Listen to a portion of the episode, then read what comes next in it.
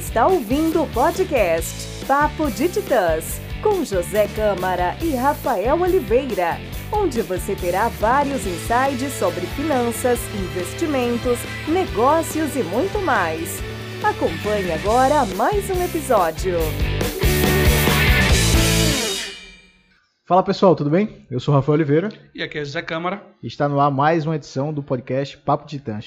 Hoje a gente está com um convidado especial, Joselmo Cabral. Ele que é ex-programador e agora um futuro médico. Uma história bem diferente. E aí a gente quer começar perguntando como é que é essa história aí. Conta um pouco da tua história para o pessoal que está escutando a gente entender quem é Joselmo Cabral.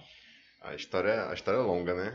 Bom, eu comecei a programar, na verdade, estava antes da faculdade, né? Eu vou voltar um pouco antes na história, tá? Eu estudei no colégio militar e no colégio militar tinha um, uma parada chamada avanço. Que o que, acontece? Você pode terminar o ensino o, o terceiro ano na metade do ano, se você tiver com certas notas e certo Massa, eles dão, eles dão a ficha 19 já é, direto? Tipo, em junho. Você fica e você fica seis meses só estudando pro vestibular. Ah, legal. É, e daí eu, tipo, peguei esse, esse, esse negócio, peguei esse avanço quando eu tava no, ensino, no terceiro ano mais porque eu tava com vontade de sair do colégio do que para ficar estudando para vestibular, para falar a verdade. e aí, eu, nesse meu tempo livre que eu fiquei, eu acabei começando a pegar coisas da faculdade antes de começar. Eu comecei a aprender a programar. Eu disse, eu vou fazer computação, então eu vou aprender a programar. E eu comecei a programar desde então, velho. Eu tô sempre faz... desenvolvendo aplicativo, desenvolvendo alguma coisa. Entrei na faculdade de engenharia, a faculdade foi passando, foi passando, foi passando. É, vou contar a versão curta agora da história e aí depois a gente pode aprofundar. Eu fui meio que me perdendo, fazendo vários projetos diferentes e acabei ficando meio que sem uma base do que eu estava fazendo na, em programação, porque eu estava desenvolvendo coisas para vários tipos de aplicações e eu não estava com foco para minha pra... tava sem, sem saber o é. que realmente ia fazer no caso, né? Era acho que eu acho que quase todo mundo que vai na faculdade passa por isso, principalmente quando é federal, né? É. Que aí você não tem um mentor, não tem alguém que lhe direcione, que diga assim, você é bom nisso, você poderia fazer isso, testa isso aqui. Você fica perdido lá dentro. Você fica muito perdido e você, você acaba pegando o que aparece para você. É aquela história de tipo assim, quando você não tem direção, vão escolher a direção para você. E aí o que aparece você vai pegando. Isso termina acho, também sendo bom que você ganhe experiência, né? É, é bom que você ganhe experiência em muita coisa. E isso eu acho que é até um ponto positivo em qualquer carreira é você meio que não ficar preso numa coisa só. Aí eu acabei dizendo assim, não, eu não quero programar, eu vou trabalhar na parte de gerência. Acabei aplicando para algumas vagas de trainee quando eu estava terminando a faculdade. Mas isso foi, foi por quê, assim, gerência por quê? Foi só porque é, era uma boa eu, oportunidade? Eu, na verdade... Era vislumbrando dinheiro? Pra te falar gostava. a verdade, eu, na minha cabeça eu achava que eu tinha esgotado tudo que eu podia fazer na parte de desenvolvimento. O que era um grande engano meu na minha cabeça de 19 é. anos. É, eu já, eu já ia perguntando, poxa, eu acho que o programador nunca para de aprender, né? Na minha cabeça de 19, 20 anos eu achei que parava, mas eu disse, ah, eu esgotei aqui e vou fazer outra coisa. Apliquei para umas vagas de trainee e, tipo, sem embasamento nenhum, porque eu era um cara extremamente técnico, sempre fui durante a faculdade, e acabei aplicando para essas vagas e passei na Unilever, por acaso. E foi um, até uma certa sorte, porque eu posso até comentar sobre isso depois, que nesse ano, no, no programa de treino da Unilever, eles estavam procurando pessoas com perfis diferentes. Pessoas que não fossem aquele é, gerentezão padrão administrador. Que foi uma, uma, coisa bem diferente. Coincidiu no ano que eu estava me formando, ser esse ano que estava procurando essas pessoas diferentes. E eu acabei passando por essa vaga. E aí, quando eu cheguei lá, na Unilever, acabei entrando, ficando três meses trabalhando com vendas, que era uma coisa que eu nunca tinha trabalhado. E aí eu odiei. assim, eu, pelo menos, eu acho que a maioria das pessoas, quando, quando a gente vai trabalhar com vendas, claro que depende muito de quem está ensinando, mas a gente já tem um certo receio eh, com vendas porque a gente recebe um bombardeio de péssimos vendedores com técnicas antiquadas e aí você fica meio que com preconceito com o que é venda. Mas é normal também, eu passei por isso já. Acho que todo mundo passa por isso, né? Mas se você aprofundar, é, realmente é um tema interessante. Apesar de que pode não ser a sua praia de qualquer jeito, mas é um tema interessante, sim. É um tema, é um tema interessante, mas é como tu falou, Rafa. Eu acho que hoje em dia, eu não sei como tá hoje em dia, na verdade, porque eu tô totalmente fora, mas na época que eu entrei na Unilever, que eu tava trabalhando com vendas, eu acho que as pessoas estavam muito acomodadas em um. Era quase como um clubinho político, mais ou menos, que funcionava ali, e você não tinha nada novo para aprender, era meio que só manter o, o status quo daquelas pessoas que estavam ali. E uma pessoa de fora que, principalmente eu, que ia ficar três meses ali, os caras não queriam me ensinar nada, não queriam, na verdade, passar nada. E foi só aqueles três meses que eu tava passando até entrar para de fato na área de TI, da Unilever, de gerência de TI. E eu falando sempre naquela época, não, eu tô. Já nessa época eu entrei assim, aí eu, cara, eu não tô curtindo não, velho. Eu não tô curtindo essa parada. Aí eu falei, mas eu acho que é porque eu não tô, eu não tô em TI, é porque eu tô trabalhando com outra coisa. E aí eu, eu passei, acabei passando para a parte de TI depois. Entrei inicialmente numa área de inteligência e de informação. Era uma área que é, trabalhava com muita aquisição de dados e de vendas, de logística, para poder processar isso para dar informação para o pessoal da área de marketing, de vendas, para eles terem insumos do que trabalhar, do que fazer para aumentar a lucratividade na empresa. Mas também tinha que fazer análise de dados lá? É... Eu achei que teria. Era só o banco de dados, então, era só jogar banco Mas na verdade eu não fazia nada. Porque... um gerente que não faz nada eu, eu conhece não... essas. eu não fazia nada no sentido que eu digo assim. Porque para mim, fazer é estar tá próximo da parte técnica. É ser o cara que está muito perto das coisas que estão acontecendo.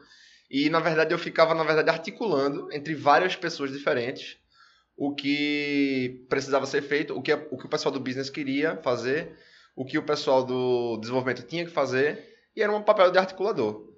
Que eu vi que era uma coisa que eu não, não me identificava muito. Assim, é, essa, toda essa, essa busca, essa mudança foi uma coisa que foi é, me mostrando coisas que eu não gostava, coisas que eu gostava, e a partir dessa mineração de dados é que eu fui meio que achando o, o meu caminho. Mas aí, voltando a esse episódio da Unilever, teve um, uma coisa muito icônica que aconteceu, que foi eu tava saindo da área, normalmente trainee você fica um ano em cada área e eu tava mudando para outra área. Essa é uma parte mais de infraestrutura. Seria o IT propriamente dito. Você ia cuidar do, da parte de infraestrutura, da necessidade das pessoas que estavam trabalhando ali e tal. Para você, a ideia era que você rodasse em três áreas pelo menos e ao final desses três anos você ia se tornar um gerente de verdade, porque o trainee na verdade é um como se fosse um pré-gerente, né? Uhum. E eu já estava bem insatisfeito, mas eu vou abrir um parênteses aqui porque essa minha insatisfação, hoje, depois de alguns anos, eu vejo que não era pelos motivos que eu achava que era na época. É... Uma coisa que eu não mencionei é que essa vaga no Level não era aqui em Recife, era em São Paulo. E essa mudança para São Paulo acabou me afastando de várias coisas da família, de várias coisas que estavam acontecendo aqui perto. E eu vi que isso não era uma coisa que eu queria para mim. Eu queria ficar em Recife, eu queria ficar perto das pessoas que eu amo que estão aqui. E aí foi mais uma coisa que eu descobri que eu gosto. E aí, por isso que eu digo, tudo, todo essa, esse processo de amadurecimento e de experiências foi o que foi me trazendo coisas que eu gosto e que eu não gosto. Mas, na minha cabeça de 21 anos, 20 anos de novo, chegou um belo dia em casa e eu estava totalmente satisfeito com a empresa, com o trabalho, com tudo. Não sabia o que fazer naquela crise que acho que todo mundo tem em algum momento. E aí, eu cheguei no outro dia na empresa, acabei de trocar de setor, o gerente do setor não tinha ido, ele estava de férias. Quem estava lá é um analista bem mais velho, devia já estar tá muito próximo de se aposentar, ele já tinha cabelos brancos e tal, era um cara bem experiente ali da, da área. E aí ele ficou de me apresentar o setor, já que o gerente não estava. Quando ele chegou a me apresentar o setor, ele começou a mostrar as coisas e tal, e aí no final perguntei o que ele fazia. E por que, que ele estava naquele setor, por que, que ele gostava daquele trabalho. Aí ele disse, não, entrei aqui quando eu era jovem, aconteceu que era uma oportunidade boa na época, e aí eu fui ficando, fui ficando, fui ficando, agora eu tô aqui.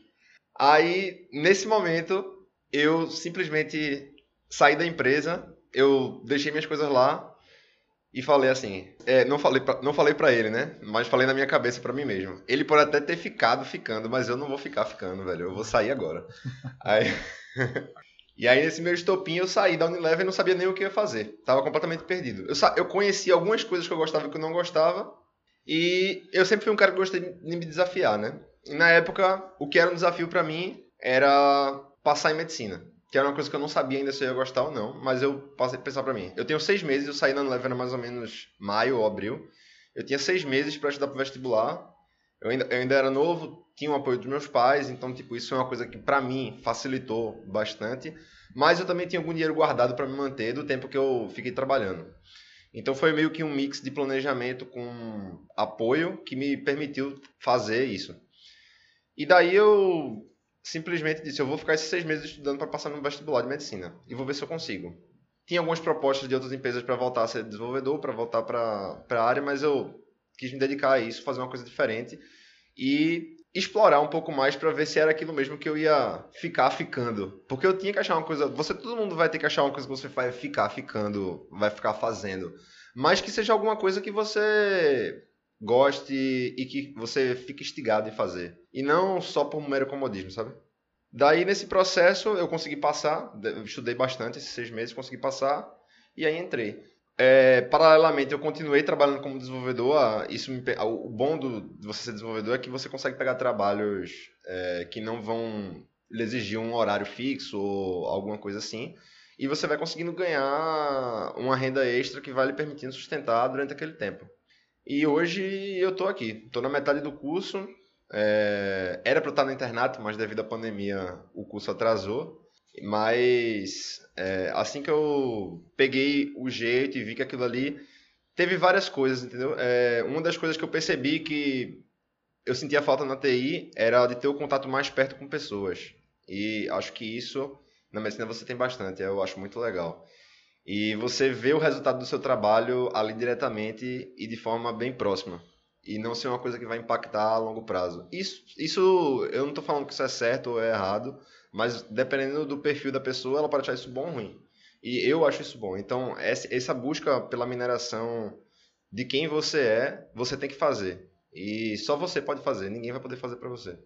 É bem interessante quando tu coloca aí essa tua necessidade de fazer algo pelo resto da vida, aquilo pelo menos que você tenha prazer. Acho que é, um, é algo comum na nossa geração, que é totalmente diferente da, da senhora do cabelo, que tem cabelos brancos uhum. lá, que é, acho que é a geração dos nossos pais, né, que buscavam uma estabilidade financeira. Isso. Que era isso, constituir família, ter uma casa. E aí, nossa geração já busca algo de, ó, já que eu tenho que trabalhar o resto da vida, vou buscar em fazer algo que eu goste, né? E aí, desse ponto aí que tu fala que hoje está na área de medicina, tem alguma coisa assim que tu já percebe que tua experiência nessa área de TI está te ajudando na área de medicina? Com certeza, Zé. A área TI, ela é uma área hoje que faz interface com praticamente tudo. É uma área que é, você, é, sabendo e sabendo bem, e sabendo como funciona o sistema, sabendo as capacidades daqueles sistemas, você vai poder implementar processos melhores no, no que você está fazendo no seu trabalho, automatizar algumas coisas. E hoje em dia, a medicina está migrando. Aqui no Brasil ainda está bem atrasado, mas a medicina lá fora está migrando para prontuário eletrônico. Eu sou muito a favor de uma, de uma ideia de ter o prontuário eletrônico e, e que essas informações elas sejam. É, você é dono da sua informação. De acordo com a lei, de acordo com a lei de dados do Brasil, você é dono de toda essa informação, inclusive do seu prontuário. Aqueles dados de doença seus são seus. E se você quiser vender esses dados, você pode vender esses dados, porque eles são seus. Então, eu acho que tipo assim, essa visão de empreendimento que está tendo na parte de medicina Ainda tem muito debate ético quanto a isso, claro, e eu, e eu não tenho respostas para tudo. Eu não tenho resposta para quase nada, na verdade, desses debates, porque são coisas bem complexas. Mas é, essa nova, essa inserção da tecnologia na medicina, além dela estar tá facilitando em processos melhores para os pacientes, de forma individualizada, por exemplo, cirurgias robóticas, é, máquinas mais avançadas que vão permitir um controle de uso do seu próprio corpo, é, futuramente, quem sabe, órgãos é, nobres que são robóticos, que isso vai ser substituído pelos órgãos é, orgânicos que vão falhando ao longo do tempo. Você tem uma parte de uma grande visão que acho que as pessoas ignoram um pouco, que é tipo, você tem uma massa de dados.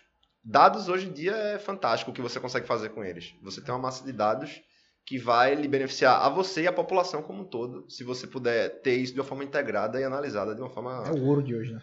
É, é o com certeza. Dia, é o dado. Já que tu falou aí essa questão do Brasil estar tá atrasado e aí lá fora tá mais evoluído, você acha que vai chegar um momento que o médico vai deixar de ser necessário e vai ser tudo robotizado, por exemplo, já que Hoje a gente caminha por máquinas fazendo cirurgias uhum. e ela tem uma maior precisão do que o próprio médico, porque ali é automatizado, a máquina é muito difícil a máquina errar é, cada vez vai ficar menos necessário o médico ou não tem como substituir o papel do médico, assim, insubstituível?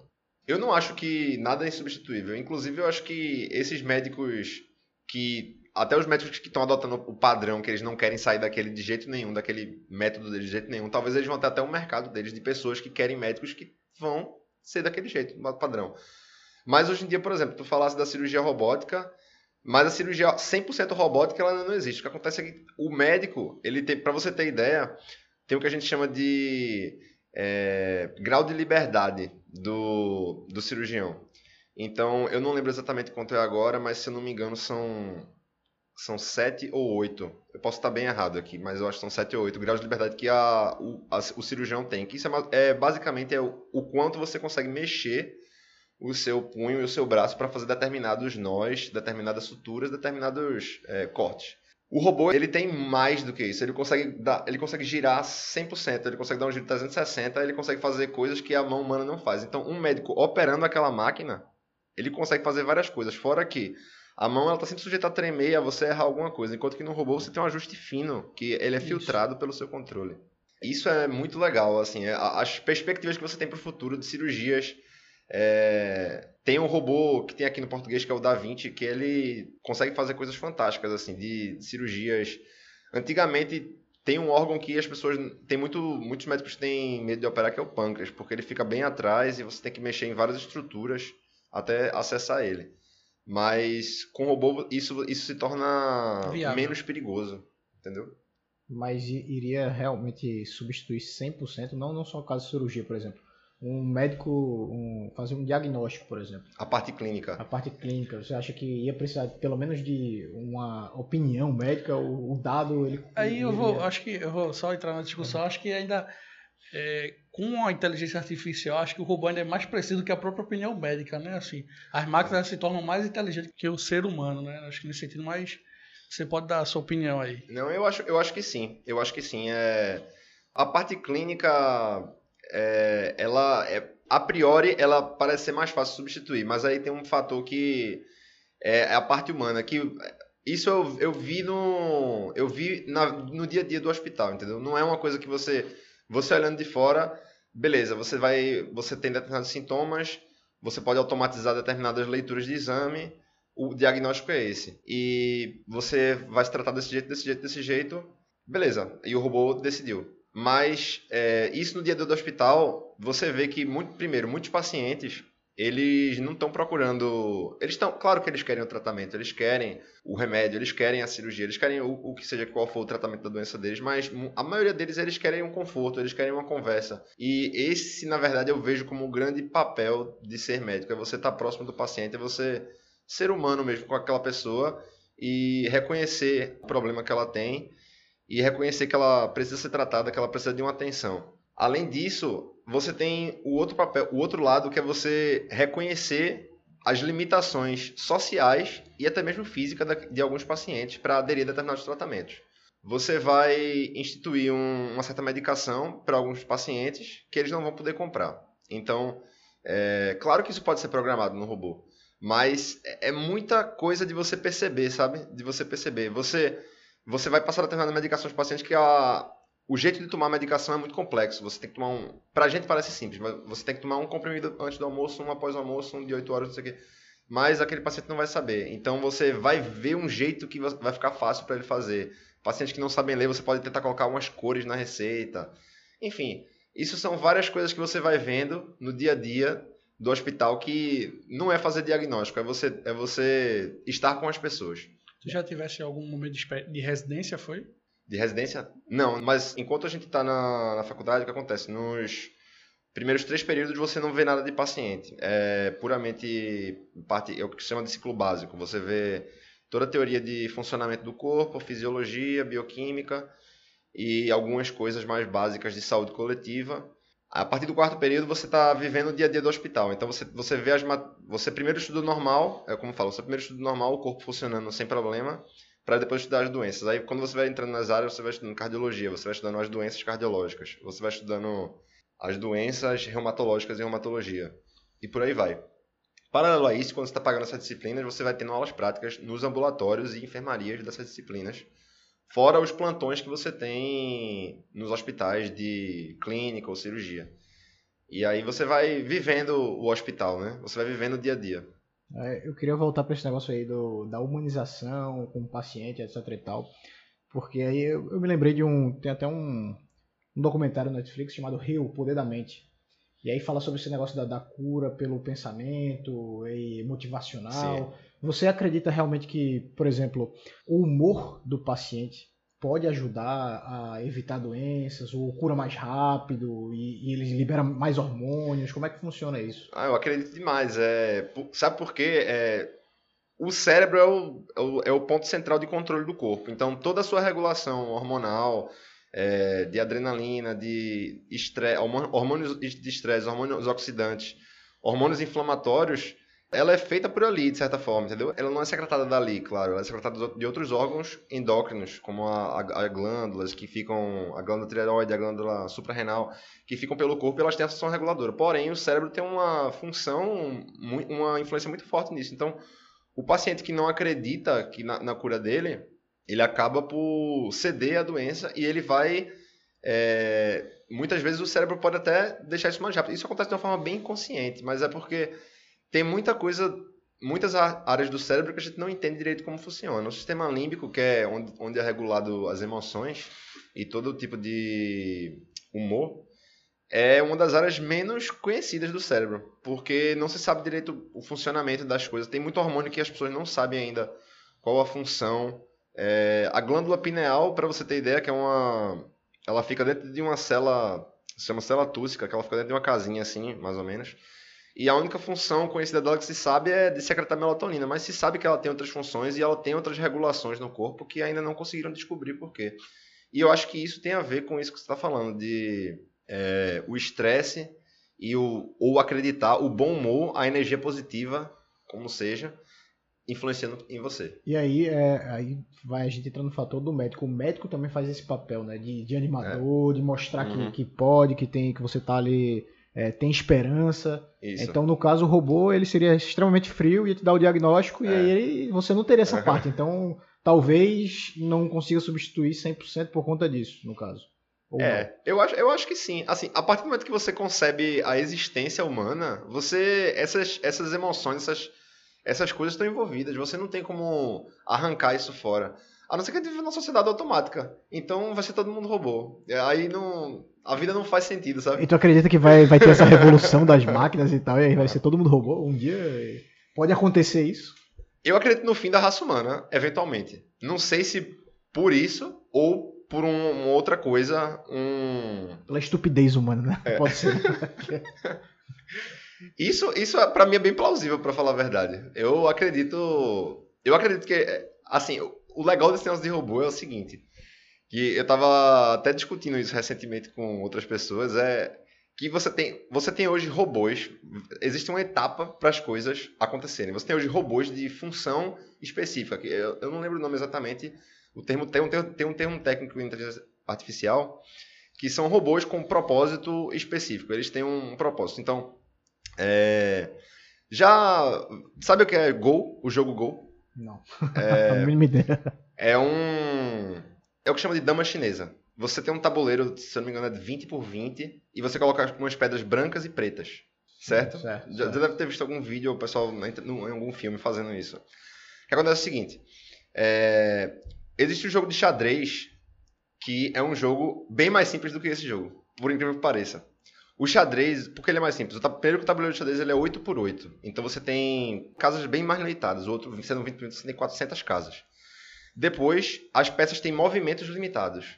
As peças só se andam de um jeito. Todas as peças do xadrez ela tem umas regras para andar. Isso. E o jogo é extremamente técnico.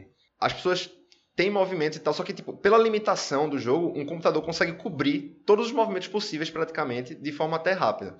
E eu não lembro o ano, mas o, um campeão de xadrez, o Kasparov, foi derrotado, foi derrotado. pelo Deep Blue, que é a. Era a máquina, né? É a máquina que derrotou ele. Isso. Aí, beleza. A máquina aprendeu os movimentos ela jogou o jogo. Aí os caras, alguns anos depois, bem, bem mais recente isso aí, eles pensaram o seguinte: tá, ele derrotou, mas o xadrez tem essas limitações. Eu não tô, eu não tô falando mal do xadrez, não. Inclusive, eu, eu nem sei jogar direito. Eu tô, eu tô só falando. Não, sem problema. É... Mas você tem o jogo Gol, que é um jogo basicamente 20 por 20, o objetivo do jogo é o seguinte: você tem que cercar espaço do tabuleiro. Quem conseguir cercar mais espaços é, de- dentro de determinadas regras, consegue ganhar o jogo. Você tem que ter áreas de domínio, basicamente. E você vai jogando, botando suas peças ali, e você tem regras para botar as peças de acordo com o que acontece. O jogo é uma infinidade possível de movimentos. É, botaram um campeão de gol europeu para jogar contra o computador que eles fizeram. O computador ganhou de 5 a 0. Mas aí os o que acontece nesse jogo é o seguinte: é uma, é uma melhor de 3, porém, como é uma melhor de 5, ou seja, você tem que ganhar 3 partidas para ganhar o jogo. No entanto, como é, é um jogo chinês e a cultura chinesa ela é bem assim forte no- na questão de, de disputas e tal, você tem que jogar todas as partidas, independente você se se já tiver 3 a 0, você tem que jogar mesmo assim, porque tem que ser estabelecido um placar final. Não importa se vai ser 3 a 2 ou 5 a 0. Ah, enfim, esse, esse campeão europeu, ele perdeu o jogo para o computador. E aí ele ficou pensando, porque ficaram pensando, esse jogo ele tem um componente criativo, que é uma coisa que o computador não tem. Ele só executa movimentos técnicos. Será que a gente consegue achar um ser humano que consegue derrotar o computador? E aí colocaram um campeão asiático pra jogar contra o computador. E aí a mídia tava naquele negócio, ah, não sei o que, não sei o que. O computador venceu as três primeiras partidas. Ele ganhou o jogo. Aí na quarta partida, o cara resolveu jogar diferente. Ele começou a fazer umas coisas diferentes e ele conseguiu ganhar do computador. E aí foi os caras começaram a discutir. O computador não conseguiu calcular os movimentos, porque tipo assim, ele tava jogando de uma forma muito errática, que era ele tava Dentro jogando do que o computador tinha aprendido, né? isso. Mas aí depois que ele, ele absorve, ele consegue. Aí, aí, é, ficou esse debate no final. Mas o que eu queria, o que eu queria falar, acabei, acabei é, divergindo muito, mas o que eu queria falar é isso. Isso são, computa- são inteligências artificiais feitas para propósitos específicos, para jogar um jogo, é para funcionar, a- embalar sacola, o que seja. Aí você tem um outro nível, que seria inteligência artificial de propósito geral. É um computador que ele consegue fazer basicamente tudo, qualquer tarefa que você dizer para ele. Você ensinar uma tarefa para você quiser que ele diga uma tarefa e ele vai aprender aquela tarefa. De algum jeito, ele pode até buscar na internet como é que faz, e ele vai aprender sozinho como fazer e ele vai fazer. Tá acompanhando? Só que isso ainda não é o último nível. O último nível é ter consciência. É se dar conta da sua própria existência. E esse é uma capacidade humana. Aí, quando o computador chegar nesse nível, o computador se der conta de que ele existe e de que ele é um computador e de que ele foi criado por humanos, esse vai ser um estágio interessante. É, eu tinha visto até uma entrevista do é, o Leonard Midgall, que é o Aham. autor do Andar do Bêbado, best-seller e tal, e ele fala, ele falava sobre essa questão do, do- das máquinas, e o cara perguntando, ah, você acha que, que as máquinas um dia vão ter consciência? E ele vai falando, né, ele, ele explica exatamente isso, ele fala que é, existem ramificações como se fossem os neurônios, né? É. que eles vão, vão aprendendo com os dados, isso vai aumentando a massa, e hoje ele já tem milhares e milhares de, de- de ramificações dentro do, do computador da inteligência artificial, mas são precisas mais quase bilhões de, de ramificações, mas ele acredita que com o tempo sim vai, vai ser possível, e quando chegar num emaranhado tão grande desse, o, o computador vai, ser, vai, vai, vai ativar a consciência dele, né? E aí a gente É, pode é. ver aí o Exterminador do Futuro acontecendo. De, quem de acordo com o Ray Kurzweil, em 2040, porque Ray Kurzweil tem uma teoria de que, tipo, a partir do momento que uma ideia é concebida Quem, por um quem é Ray Kurzweil? Fala aí pro Quem é Ray, pessoal. Ray aí. Kurzweil? Ray Kurzweil é um futurologista, ele já morreu. Ele, ele era um futurologista. Ele...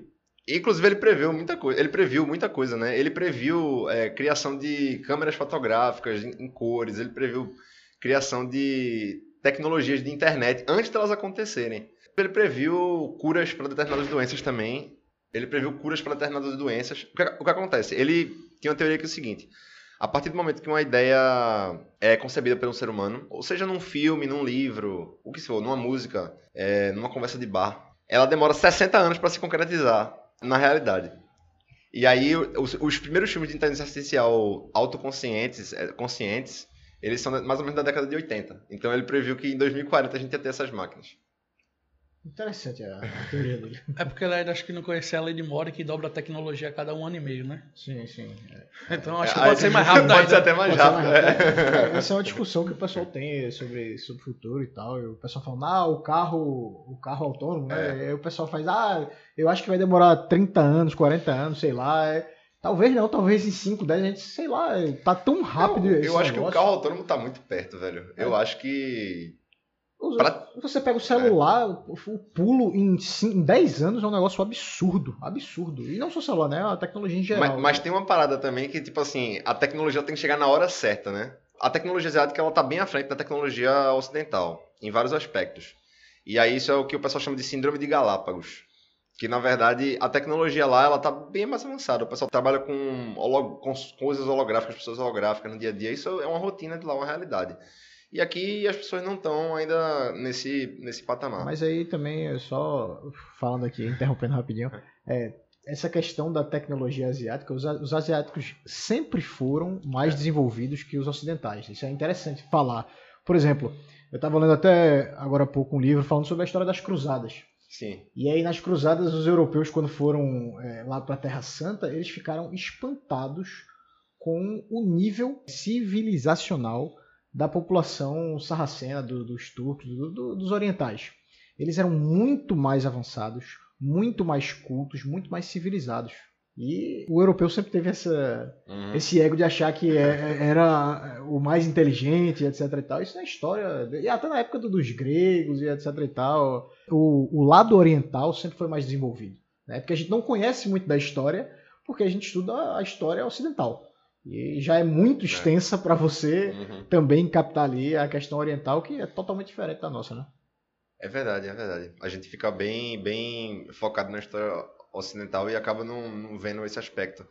E aí o pessoal, as tecnologias chegam aqui, mas não é uma falta de acesso, sabe? Mas o pessoal não está preparado.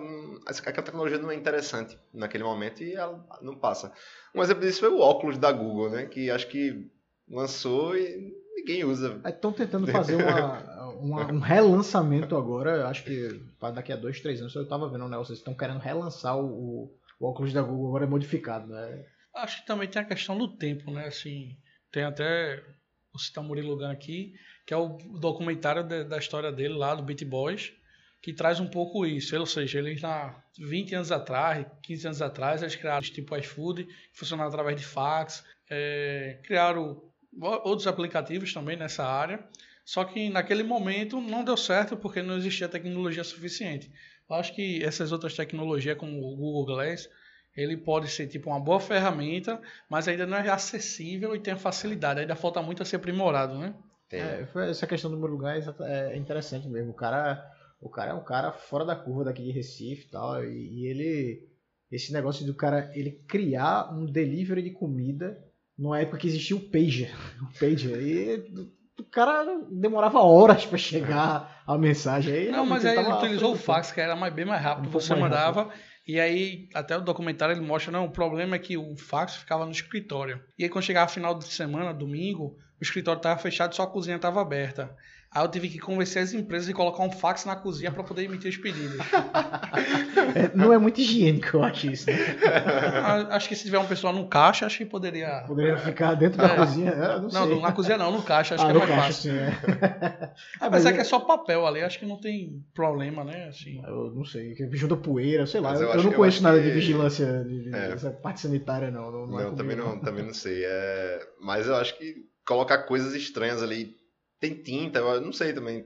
É, se é termo sensível, solta não é tinta, alguma não. coisa. É, ah, é, né? O papel, o próprio papel ele, isso. ele bota a letra. É, mas é exatamente isso. O cara tava com uma ideia prematura demais, né? Extremamente pra avançada para que a pessoa absorva. Às vezes acontece isso, mas é um caso à parte, né, eu acho. É um cara fora da curva, são caras fora da curva que, que acontecem essas coisas, né? Não só isso, tem, tem aqui no Brasil também o a gente teve alguns criadores de carro, por exemplo, movido a hidrogênio, que não foi para frente porque era o auge aí do petróleo. E agora a gente está trazendo é, novas tecnologias, empresas de automóvel investindo nessa área de carros movidos a energia renováveis, né? Então, uhum. ou seja, o carro hidrogênio já tava, já foi criado no Brasil há mais de 50 anos, ninguém levou para frente e tudo mais por motivos políticos, acredito. E hoje agora o pessoal está vendo essa necessidade de de energia renovável no, no automóvel, né? É, isso, isso é fundamental, né? Elon Musk uh, cresceu absurdamente com a Tesla. Não só cresceu, né? É o homem mais rico do mundo, pelo menos até o momento em que a gente tá. Ah, tá acho que é o que dá da maconha para CEO, aí o cara inventa um monte de coisa. é, não, eu não sei se é maconha, eu nunca usei, então não posso, não posso falar aqui. Mas é, ele é o cara mais rico do mundo hoje, né? Pelo menos até hoje. Não, o cara é muito visionário, assim, tipo, em áreas diferentes, sabe? A SpaceX O cara conseguiu fazer uma empresa privada de foguetes, velho. Um... Mas, né, se você for olhar assim, as, a- as empresas de foguetes normalmente são privadas, elas recebem incentivo do governo americano. A diferença, acho que não tem nenhuma que constrói foguetes Uhum. governamental. A NASA não, não constrói, não, ela, ela pega privado. A NASA não e- constrói. Não, ela né? só faz estudo da NASA. Ah, Ela- Não sabia, não sabia, É, não nada da não. Ela terceiriza e Entendi. coloca lá as pessoas para Mas é a aplicação do dinheiro do governo para Isso. para que as empresas privadas criem esse, Exatamente. essas coisas. Entendi. Entendi, não sabia. Mas acho que a revolução, a revolução principal dele nesse ramo de foguete foi a, a questão de poder trazer de volta o, o motor para reutilizar, né? Umas, algumas partes do foguete que são bem caras de produzir, porque normalmente ele só servia para uma viagem e depois voltava para a Terra e você tinha que fazer tudo de novo. E aí ele conseguiu pegar mais partes que voltassem a partir, acho que tem uma parte que quando a partir do momento que cruza a atmosfera, acho que é o mo- o motor principal de queima, ele volta e aí você pode utilizar ele de novo, que é uma parte que gera uma economia absurda e você permite escalar a questão da viagem espacial. Eu não, não tenho interesse não, mas coisas assim muito Não tem interesse de, de É. andar de foguete, não. Ônibus espacial, né? Ah, Isso, ônibus espacial. Não, se for uma coisa mais Dá uma voltinha ali na lua e é, voltar, né? tipo assim, mais, mas que não seja você saindo em alta pressão da atmosfera. Se, se tiver um jeito de você sair da atmosfera sem esse esse empuxo do caramba, acho que eu até iria.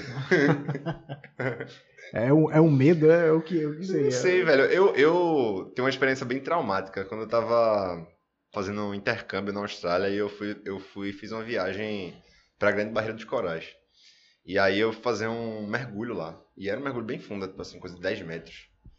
É, bem é tranquilo para fazer mergulho. 10 tem metros é muito fundo. Não, não- Não é muito fundo, não é muito fundo. Inclusive, tem uma namorada de um amigo meu que ela é tipo bióloga e ela trabalha com mergulho. É, tipo, ela, e essa, ela descobriu que ela vai bem mais fundo que isso. Tipo assim, tipo, É, é, o cara vive no mundinho dele e faz assim: 10 metros tá muito fundo. Tá muito fundo. E eu Mas, descobri mas tu que. fizesse algum curso de mergulho para antes? Não, na hora, na hora os caras dão uma explicação lá e você vai, né? E você não tem que assinar um termo, alguma coisa que. Não, é, pô, é tipo. É, é é- diferente é aqui do legal. Brasil, né? Não, eu sei lá, porque tipo, no Brasil você, quando vai mergulhar, você, é, você tem que dar um termo assinado Mas dizendo acho que você se responsabiliza porque você não é treinado e tal. O cara.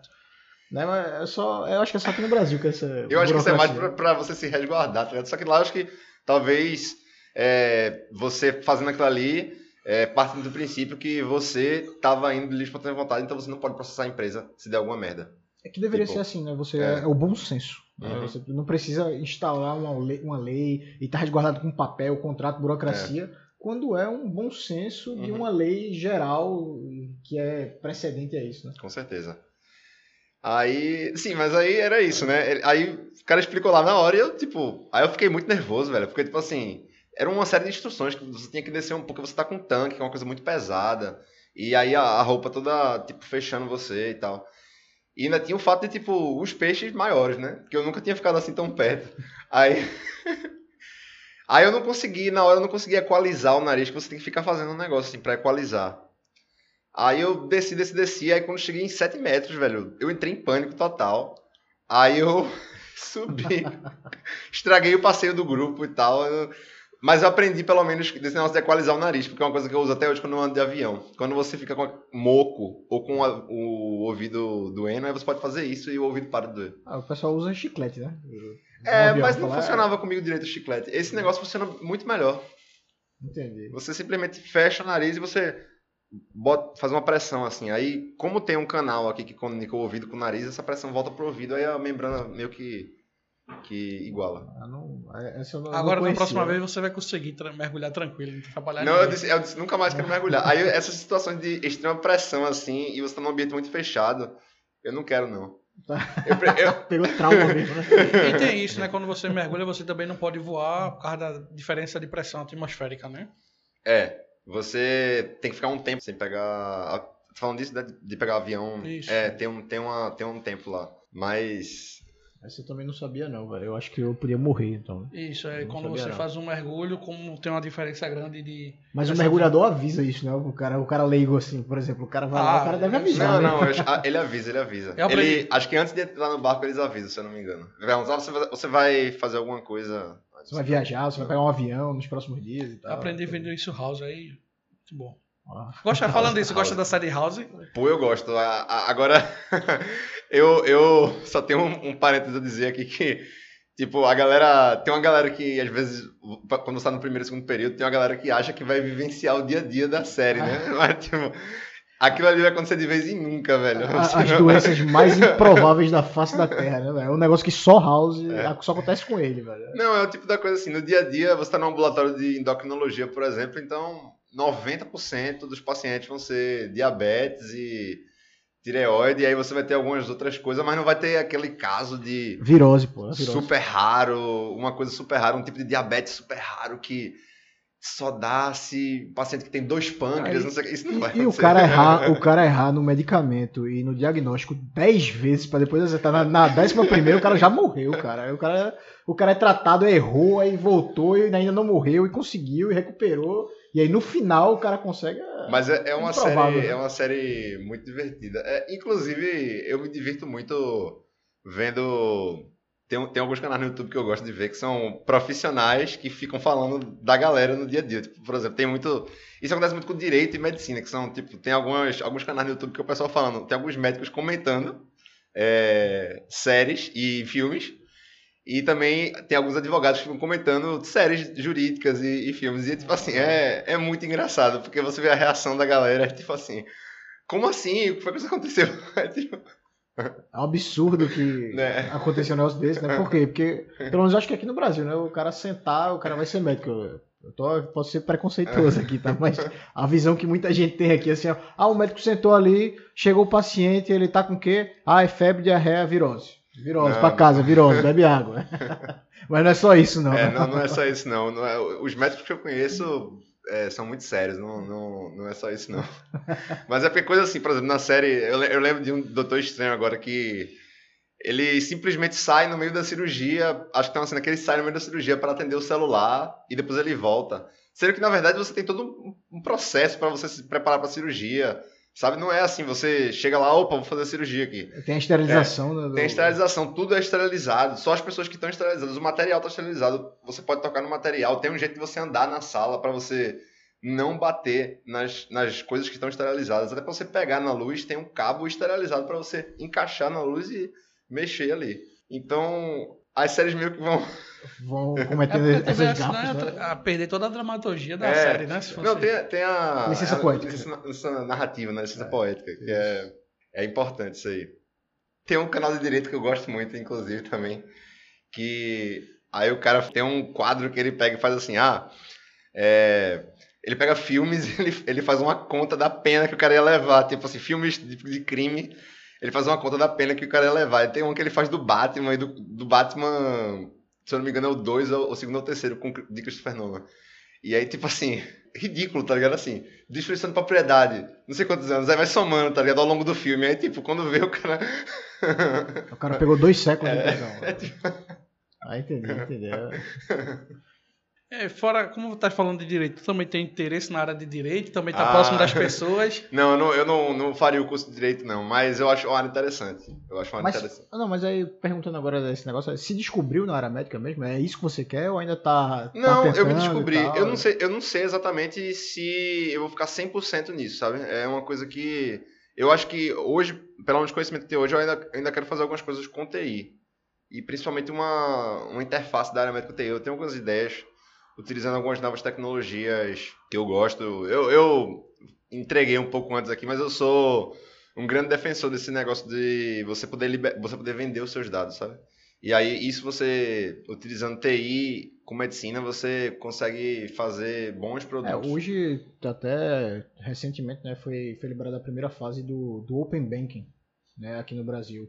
Que é mais ou menos nesse princípio de que você é o dono dos seus dados. Isso. E aí, todo, todo o sistema financeiro agora no Brasil vai firmar nesse Open Banking. Então você vai ter os seus dados quando você se cadastra, quando você abre uma conta num, num banco, numa instituição financeira, você tem seus dados lá. E aí, se você quiser, você vai poder autorizar o compartilhamento com todas as outras instituições financeiras.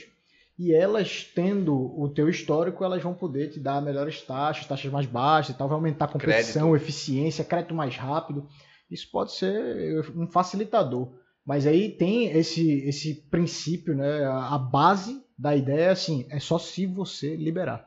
Então você tem que liberar os seus dados para outras empresas. A empresa não pode simplesmente chegar e começar a vender seus dados. É, eu acho que vai ser a mesma ideia, essa é. mesma ideia, né? No, no é, eu, eu, eu, penso muito assim, sabe? Você é, tem seu prontuário e. Mas primeiro a gente tem que partir para um ponto onde você, esse prontuário seja integrado, né? Hoje em dia isso está bem distante aqui no Brasil, principalmente. Você tem muita coisa no papel ainda, e aí é totalmente fora de. Mas a partir do momento que você tem seus dados lá, por exemplo, dados de doença, você pode. históricos de doença, de histórico de tratamento, você pode vender isso para a indústria farmacêutica. Isso não é necessariamente uma coisa ruim. Se você. Eles vão lucrar, claro que eles vão lucrar, mas. Se você está vendendo seus dados, faz com que eles lucrem. Mas você está beneficiando outras pessoas. Que você pode, de repente, ajudar a criar uma droga que vá ser melhor, efetiva. É, é claro que tem muito de... é, muitos debates. Até que ponto a indústria farmacêutica está realmente criando drogas boas? Será que eles têm drogas melhores que eles não vendem? Eu não sei. É, esse princípio que tu, que tu bota aí, que você tem a possibilidade de vender os dados, ele lembra muito o sistema político do anarcocapitalismo. Tu também é, tem essa lembra, preferência? Lembra um pouco, né? Ou, ou tu é um pouco mais... É, só nessa área de então, médica que você tem um pouco mais não, de... eu tenho... Eu tenho... Eu tenho essa preferência, velho. Eu, eu acho que sim. É, o sistema financeiro regulado, assim, com muitas regulamentações, na verdade, aqueles que estão que estão no poder das regulamentações, eles fazem elas para se beneficiar. Então, eu não acho bom. Mas eu acho importante você ter um, alguma coisa que segure para a galera menos é, favorecida, favorecida financeiramente falando. É, financeiramente falando e até cognitivamente também. Você que tem muita gente é, mais limitada e tal. Tu acha que era possível fazer um mercado de regulação de, de negociação de órgãos? Por causa disso, já leva nesse princípio aí. É complexo, hein? Esse debate é complexo. eu vou vender ali meu rim e tal. Eu, eu, acho, eu acho que esse eu não sou muito a favor, não. Porque é. Não, não porque existe, um mercado negro muito forte com isso, mas. Eu não sei. É alguma coisa muito sensível, é uma decisão muito, muito sensível para você tomar. E ia ter muito dinheiro envolvido para você tomar essa decisão de forma imparcial. Entendeu? Você. É uma decisão que afeta profundamente e você tomar aquela decisão em face, por exemplo, a uma grande quantidade de dinheiro, muitas pessoas não iam poder tomar essa decisão de forma racional. O cara mas, não pode coagir, né? Pode mas, ser coagido mas, e ninguém saber que ele está sendo coagido a fazer mas isso. Mas os dados não são da mesma forma, você vai sempre tomar a decisão diante de um, um ponto Mas os dados, você vender seus dados não é uma coisa que vai lhe tirar uma parte, entendeu? Tem certeza? Seria algo é. prejudicial? Acha que ia prejudicar de alguma forma ou não? Eu, eu acho que não. Eu acho que não. Assim, não é, eu entendo, eu entendo um lado que a partir do que as pessoas podem ter os seus dados, você tem um, um insumo para plano de saúde lhe cobrar mais e tal. Isso geraria uma, talvez um caos grande. É, por isso que eu digo. Por exemplo, essa questão de dados. Vamos pegar a eleição americana, que o pessoal teve uma empresa lá, acho que é Cambridge Analytica, né? Uhum. Que pegou dados das pessoas e conseguiu. O pessoal reza a lenda que manipulou as eleições americanas. Também não seria um problema na área de, de médica também, que ser manipulador? Poderia ser, é um potencial problema. É um potencial problema. É, então, é, isso tem que você tem que ter uma limitação de que dados você pode vender. Eu acho que o potencial forma. problema sempre será o ser humano, né? O problema é. de tudo, de toda teoria que você coloca no meio, o ser humano é que atrapalha a teoria que o cara faz. Que aí o cara entra dentro de. É porque de a teoria é lógica, né? Isso, exatamente. E aí o ser é. humano é. não é totalmente racional como acham, né? Aí o cara faz a. Por exemplo, aí você entra pra teoria econômica, não, o cara faz socialismo, liberalismo. Lógica, a lógica do cara lá que pegou as dois dados era para fazer um lado vencedor. Então, era. teoricamente, tem lógica aí. Ah, não, claro, mas eu tô falando, o ser, hum, os seres humanos juntos, em conjunto, eles tomam decisões muitas vezes estúpidas. Mas eu é. não acho, eu não acho que foi errado o que aconteceu, não. Sinceramente. Eles, eles utilizaram uma os dados, eles utilizaram dados abertos é, e fizeram manipulação. Mas isso foi uma coisa que a internet permitiu. No Mercado Livre isso vai acontecer. Você vai ter, você vai ter sempre alguém interessado em um, um fim. E se essa pessoa é, puder, a partir de meios legais, porém eticamente questionáveis. Mas é eticamente questionável para quem? Aí a gente pois é, é, é, é, é, é, por isso que eu acho. É, quem é que define a ética? Como é que a gente define a ética? É complicado você falar eu, sobre eu isso. Sou muito da, do que Nietzsche fala. Você define a sua ética, velho. A, é, a minha ética sou eu que crio, as minhas regras. Agora, as leis estão aí. Você vai quebrar elas, você pode até quebrar, mas você tem que é, encarar as consequências depois. Desde que você crie as suas regras e saiba que você vai ter consequências por, essa, por essas ações que você está tendo, sejam elas é, jurídicas ou até entre você mesmo, que você não fique bem com você mesmo com aquilo que você fez, são consequências suas. Mas eu, eu sinceramente não acho que foi errado isso que aconteceu, não.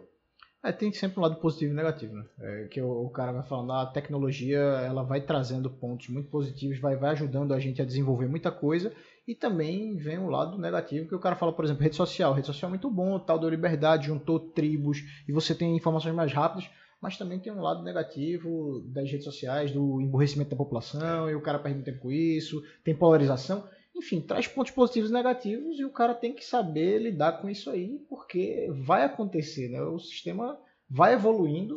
Eu acho que as redes sociais não trazem emburrecimento das pessoas. Acho que as pessoas eram tinham um comportamento, vamos dizer assim, de não querer progredir na questão de desenvolvimento pessoal, uhum. só que numa menor escala, e hoje se torna muito mais visível, né? É, potencializou a burrice humana, é isso que a gente pode trabalhar. Não, né? mas eu acho que é, não chega, acho que, potencializar uma burrice. Eu acho que ela só evidencia a burrice em larga escala. Uma coisa é potencializar, outra coisa é evidenciar.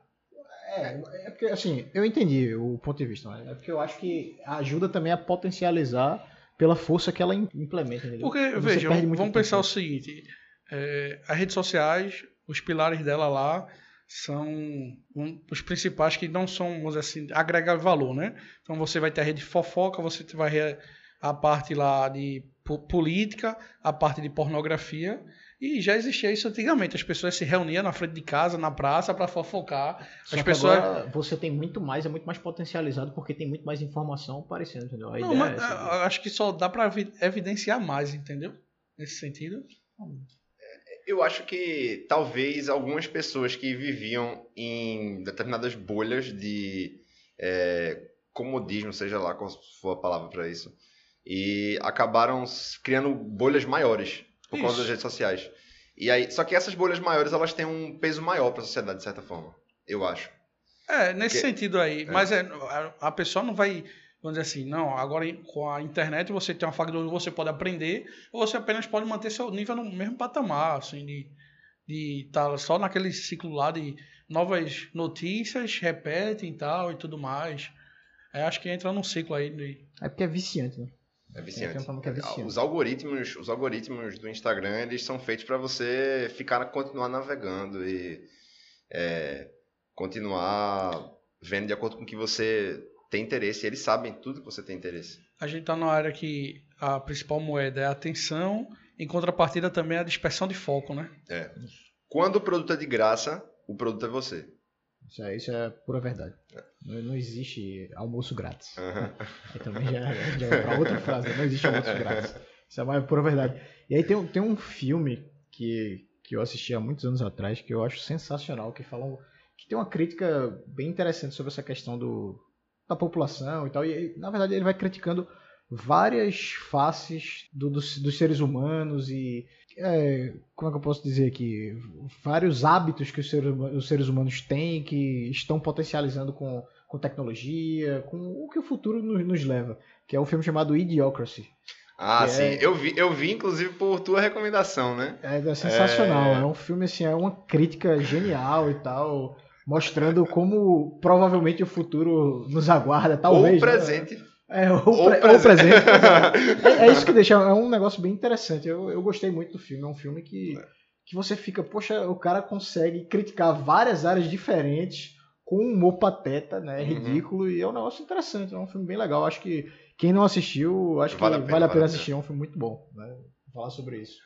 Vamos voltar aqui. A gente tergiversou uhum. muito, a gente mudou muito de assunto aqui, tá? começou a viajar e tal. Eu queria voltar um, um ponto interessante assim. Como é que funciona isso? O cara simplesmente jogar tudo pro alto. Como é que funciona isso para uma pessoa que que tá escutando a gente aqui agora e faz assim, pô, eu me identifiquei, eu acho que eu comecei, sei lá, um, uma faculdade, não tô gostando muito, mas o que é que o que é que ela pode fazer para não, não entrar nesse negócio de ficar na mesma e tal. Eu falo isso até porque, por exemplo, a, o caso da minha irmã. Minha irmã, uhum. ela, quando ela foi fazer é, vestibular, ela prestou vestibular para publicidade na, na federal e não passou. E aí a outra opção dela foi administração, que acho que é o segundo curso que todo mundo, ah, não sei o que fazer, fazer administração. Aí botou administração, passou na, na Universidade de Pernambuco aqui, né, a UPE. E assim, a UPE tinha um nome muito forte tal em administração e ela acabou fazendo, mas assim, arrastando e nunca gostou daquilo, mas foi fazendo, foi fazendo e terminou o curso mesmo sem gostar, sem estudar direito, foi, foi levando com a barriga. E só depois que ela terminou o curso e tal, que ela se deu conta, trabalhou um, um tempo e tal, que ela se deu conta que não, eu não nasci para isso, velho. E aí ela... como, como, é que é esse estalo? O que, o que é que acontece? Sabe se é se, se existe esse estalo ou é cada um é cada um? Como é que funciona isso? Eu acho que tem um estalo, sim. Um estalo que você é um ponto é um ponto que você vai se encontrar na sua vida que você vai estar tá olhando para frente e aquela estrada que você está tomando você vai ver que não é uma coisa que, que lhe agrada e não precisa ser uma tortura maior do mundo. Não precisa você estar tá numa coisa que seja massacrante, é, um trabalho extremamente massacrante, mas pode ser uma coisa que não é uma coisa que lhe agrada. Pense no seu futuro e pense, se você continuar naquele caminho, onde é que eu vou chegar? Se, se aquela imagem não lhe agrada, então você está da estrada errada. E depois você pensa no seguinte: se eu sair dessa estrada e for tomar outra, qual é a pior coisa que pode me acontecer? Eu não vou morrer. Então, tipo, se eu não morrer, o resto tá de boa. O resto desenrola. Eu entendo que tem pessoas que têm umas responsabilidades bem maiores do, do que as minhas que eu tinha na época que eu fiz isso. Porém, é um salto que você toma e às vezes, quando você tem responsabilidades maiores, você pode tomar precauções maiores também. Você não precisa. É, eu tomei poucas precauções. É, eu tinha um dinheiro guardado, eu fui fazer outra coisa e tal, mas eu podia ter tomado mais. E você, se você tem um, de repente, mais responsabilidade, você pode tomar mais precauções. E você pode dar um, um pulo, tentar dar esse salto. Pense que se não der certo, você pode botar um prazo para é, isso dar certo. Como eu falei mesmo, eu fiquei seis meses tentando outra coisa. Tentando estudar passar no vestibular. Eu sabia que eu não ia fazer privada, eu queria passar na pública, porque eu não tinha dinheiro para bancar uma universidade privada e eu não ia pedir para meus pais de jeito nenhum. Então eu tinha que passar na pública. Depois de seis meses eu passei, aí eu fui tomando esse caminho. Mas e se não der certo? O que, que eu posso fazer? Será que você consegue voltar para sua carreira anterior ou para algo parecido que vai lhe proporcionar alguma coisa assim? Esse um recomeço. Esse recomeço, você tem que pensar nas alternativas. E aí, se você fez um mapeamento alternativo, você não precisa mapear tudo, porque não dá para prever o que vai acontecer com a vida. Assim, a quantidade de coisa que acontece que está fora do seu controle é absurda. Mas não. Eu acho que simplesmente essa vida, pelo menos, não sei se tem outras. Essa vida é uma só. Esse, essa consciência que eu tenho é uma só. Até porque eu não lembro. Se eu tive outras vidas, eu não lembro nesse momento. E aí, se provavelmente se eu tiver outras vidas, eu não vou lembrar dessa. Então, essa vida é uma só. É, então, eu não posso ficar vivendo uma coisa que eu não quero, pô. Tipo, não vale a pena. É você ter mais medo do que, do que lhe pode acontecer é. se você não fizer o que uhum. você precisa fazer, né? Exatamente. Questão, né? Você tenha mais medo do que, do que vai acontecer com você se você não, não fizer do que o que vai acontecer se você fizer. Você não vai morrer, velho. Então, o resto tá de boa. Entendi. Aí, e com, com relação agora, por exemplo, tu falasse que passasse na, na universidade pública, né, em medicina.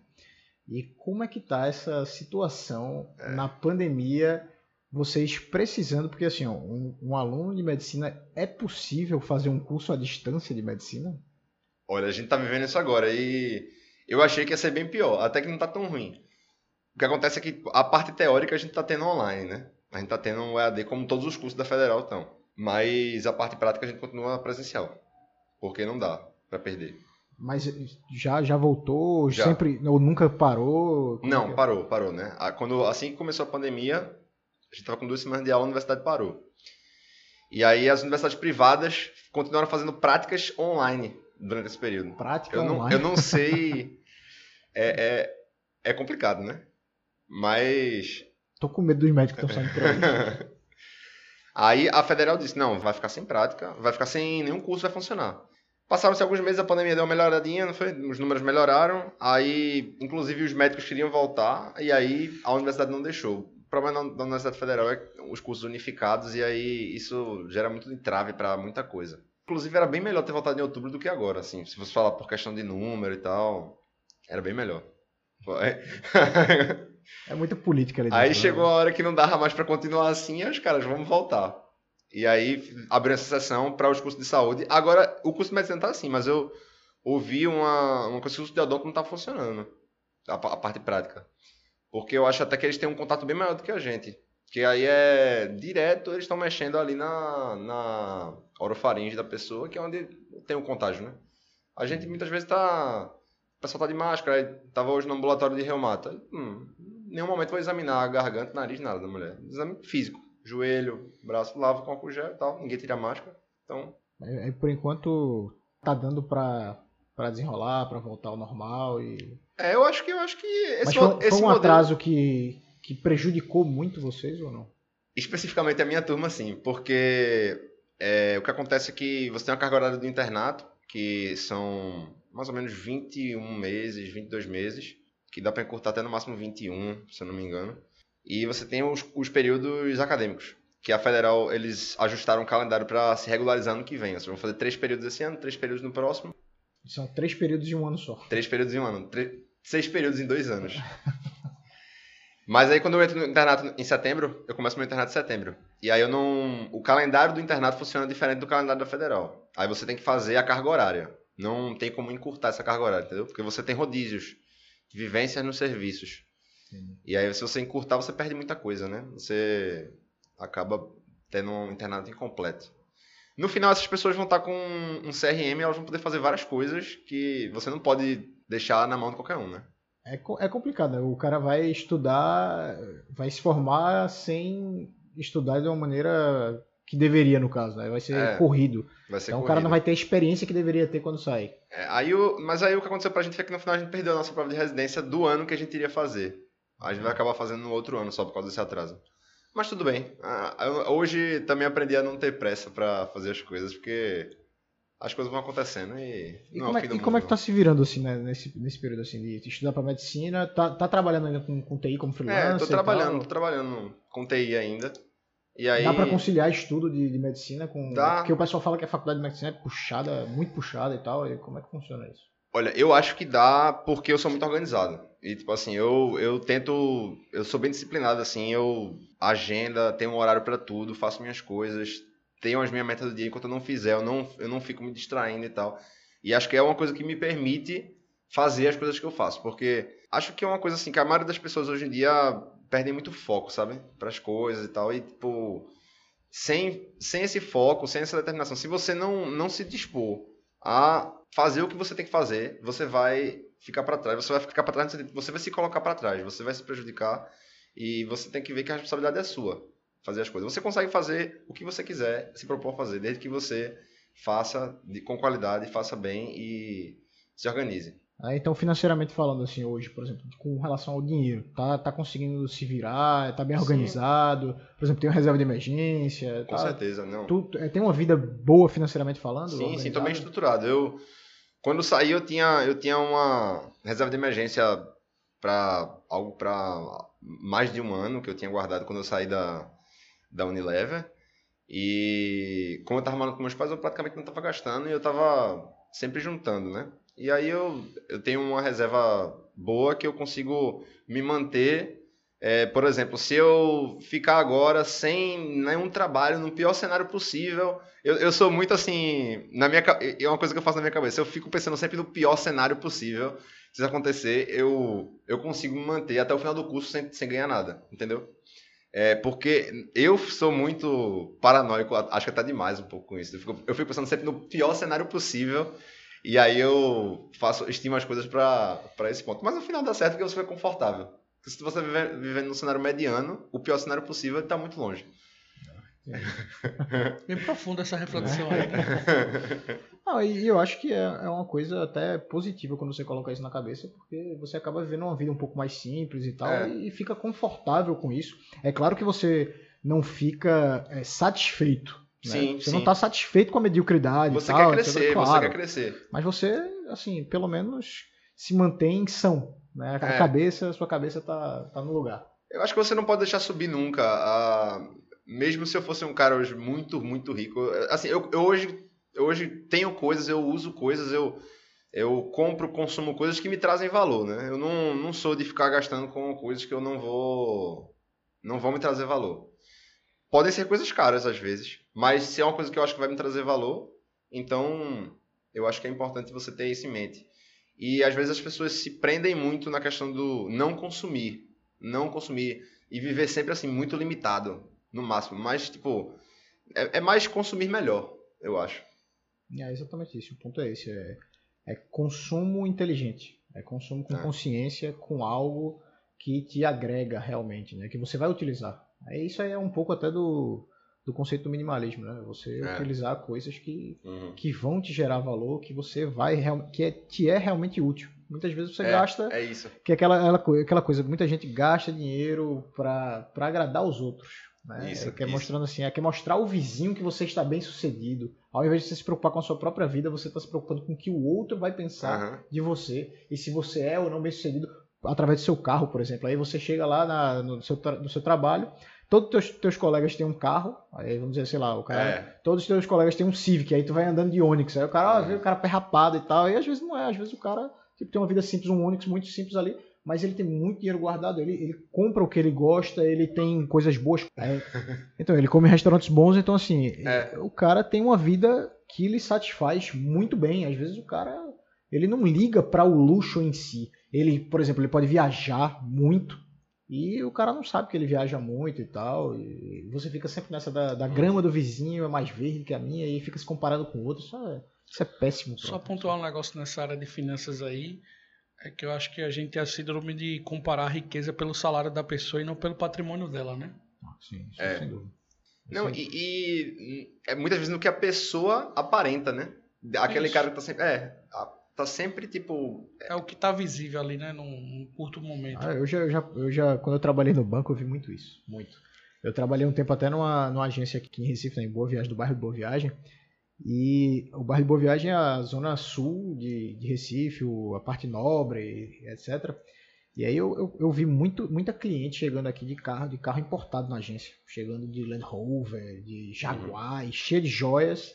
E quando ia, chegava, sentava, e falava bem baixinho assim, ó, dá uma olhada se tem empréstimo aí disponível e tal. Pra ninguém escutar, e eu ia olhar e tal, eu tava com cheque especial, não tinha nada no bolso, e pedindo empréstimo mas estava andando de Land Rover. Uhum. Né? E tem muita gente que vive nesse padrão, porque assim, porque a minha vizinha pode falar mal e tal, e até teve um desses episódios teve uma, uma moça, né, que, que veio me pedir uma, o empréstimo e falando bem baixinho, e ela acabou encontrando uma amiga dela que também estava na agência por acaso, e ela ficou super envergonhada e tal, e eu não, não queria que eu falasse, eu também não falei nada, porque assim, questão ética e tal. Sim, sim. Mas veja só como, como são as coisas. Ela tava lá para pedir empréstimo e quando ela viu a amiga, ela, não, tá, tô resolvendo as coisas aqui, não sei o que, que é do patrimônio e assim, só, né, pra, pra não transparecer a amiga que ela é uma derrotada, no caso. Eu, né? eu acho, inclusive, que isso, isso tem a ver hoje com o grande ponto da péssima saúde mental que as pessoas vivem, porque elas ficam vivendo hoje para os outros, elas ficam vivendo para o externo e elas ficam vivendo uma vida extremamente superficial para o externo é, adquirir coisas e, e, agradar os outros.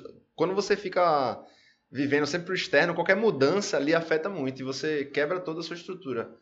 Quando você vive para você, para ser melhor, para juntar coisas para você e para ter um, um, estado de emoção melhor, você vive muito bem, pô. Você vive de uma forma satisfatória, entendeu? Ah, pois é, é, só pontuando aqui que eu não estou falando que é errado ter um Land Rover.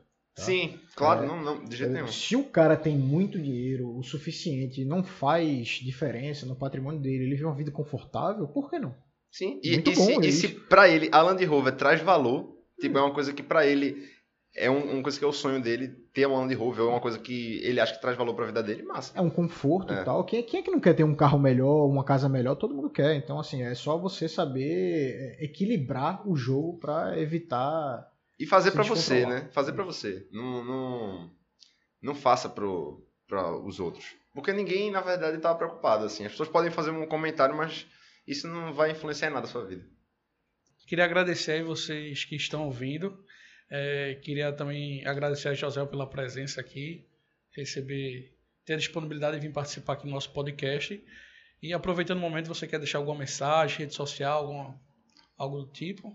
Não, foi, foi um prazer estar aqui. É, tem meu Instagram, né? Que é. Eu falo muito sobre corrida, acabei nem mencionando aqui, mas é, é um, um, hobby que eu adquiri enquanto estava na faculdade de medicina. Ah, a gente pode até depois marcar um outro é, podcast aí para falar, pra sobre, falar quem, sobre quem corrida. é o melhor piloto da atualidade? Não, é corrida, corrida de rua, corrida. Ah, é corrida maratona. O pedestrianismo. Né? Como Acho que é hoje a referência do Brasil.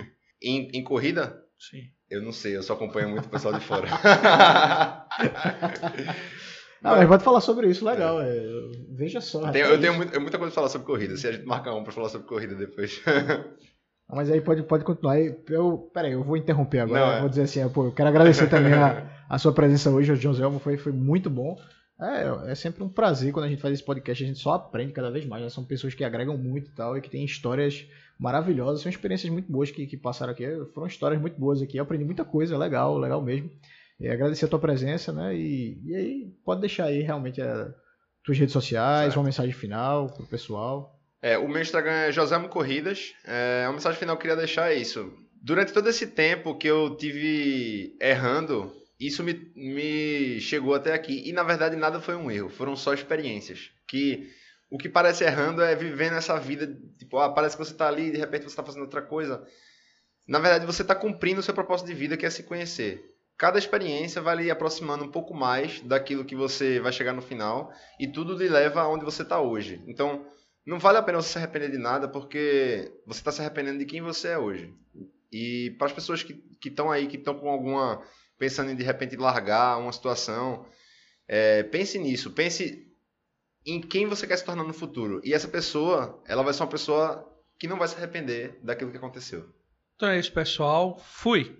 É isso aí, pessoal. Você sabe que pode contar comigo sempre e que eu sigo torcendo pelo teu sucesso. Um forte abraço e até a próxima semana. Falou.